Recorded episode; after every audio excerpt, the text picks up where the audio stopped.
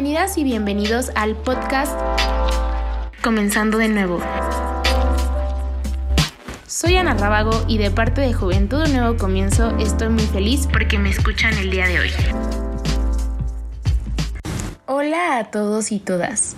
El día de hoy estoy muy feliz por estar aquí con ustedes. Ahora con la dinámica de los días lunes, pero continuando con este bonito proyecto con el que cumplo ya más de un mes. Como se podrán dar cuenta con el título de este podcast, hoy no tendré entrevistas ni invitados especiales. Hoy es el último podcast del mes de marzo y me gustaría hacer unas reflexiones sobre cuán importante es nuestro papel tanto individual como colectivo desde la conmemoración del 8 de marzo, que es Día de la Mujer, más aún cuando estamos iniciando las vacaciones de Semana Santa porque a veces en nuestra vida cotidiana no nos damos cuenta de los verdaderos problemas que está enfrentando el país. Este fin de semana, desgraciadamente se dio a conocer que policías de Tulum mataron a una mujer tras ser sometida por los mismos.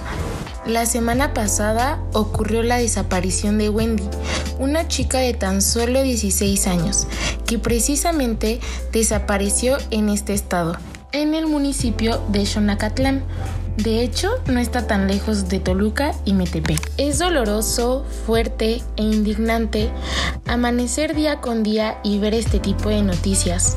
Ver la cruda realidad de lo que es México. Para hablar de este tema tenía una dinámica muy distinta, que por cuestiones de pandemia y tiempos no se pudo concretar. Sin embargo, espero que pronto pueda tener un diálogo para conocer las perspectivas y conocimientos sobre el feminismo de unas increíbles mujeres que conozco. Creo firmemente en que cada mujer se vuelve feminista con su propia historia, ya que personalmente a mí me ocurrió eso. Desde hace un año he estado en un proceso de deconstrucción de estereotipos y prejuicios llevados sobre el machismo y misoginia que ha predominado en este país. Se debe de saber que incluso aún siendo mujeres reproducimos conductas que denigran a otras mujeres. Y claro que a veces lo hacemos inconscientemente porque no nos damos cuenta justamente por esta cultura que tenemos. Es por ello que hoy también a través de este programa quiero agradecerle a cada una de mis amigas y mujeres que me han abrazado en este proceso. No es ni ha sido fácil, ya que esto puede conllevar a conflictos con personas que se encuentran en tu entorno.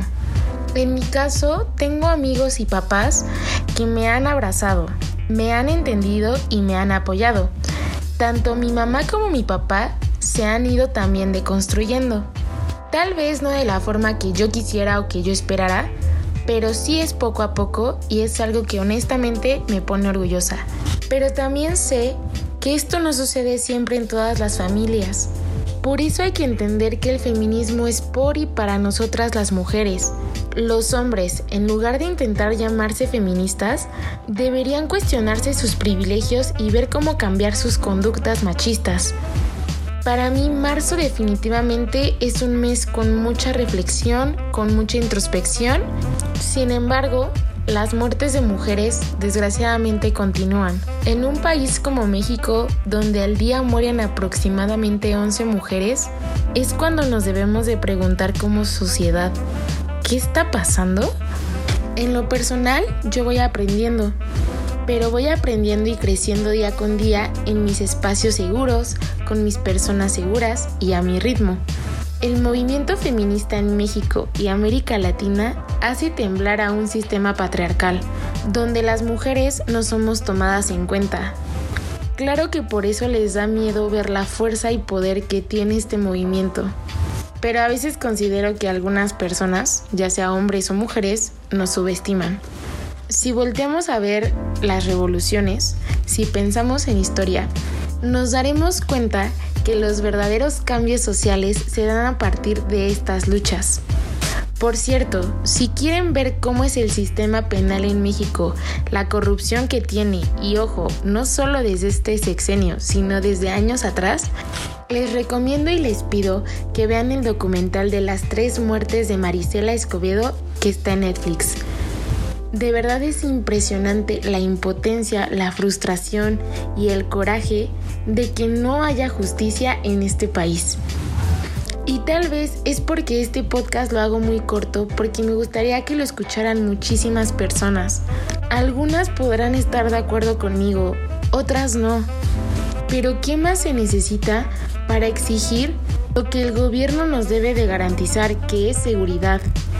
Cuando no puedo salir segura de mi casa, cuando no puedo ponerme un vestido, cuando me da miedo salir y no regresar a mi casa cuando me da miedo ir caminando sola y ver que un hombre viene en dirección mía. Cuando en el transporte público me tengo que sentar sola. Podría decir un sinfín de cosas de lo que implica ser mujer en México. Por eso quiero terminar este podcast de este mes con estos comentarios y con estas reflexiones. Es la realidad que viven las mujeres en México. Así que pregúntate y cuestiónate, tanto como hombre como mujer. Tu rol como amigo, como amiga, como papá, como mamá, como hermano, como hermana. ¿Qué puedo hacer para que esto cambie? Hay que seguir exigiendo justicia. El gobierno no puede lavarse las manos. Y para quienes siguen cuestionando las marchas y las pintas, reitero, vean la historia no solo de México, sino mundial, cómo se han dado los cambios. Y si quieren saber más al respecto, busquen qué es la iconoclasia y podrán ver por qué hacen lo que hacen estas feministas en las marchas. A mí ellas sí me representan, porque sé que si mañana yo falto, ellas gritarán mi nombre.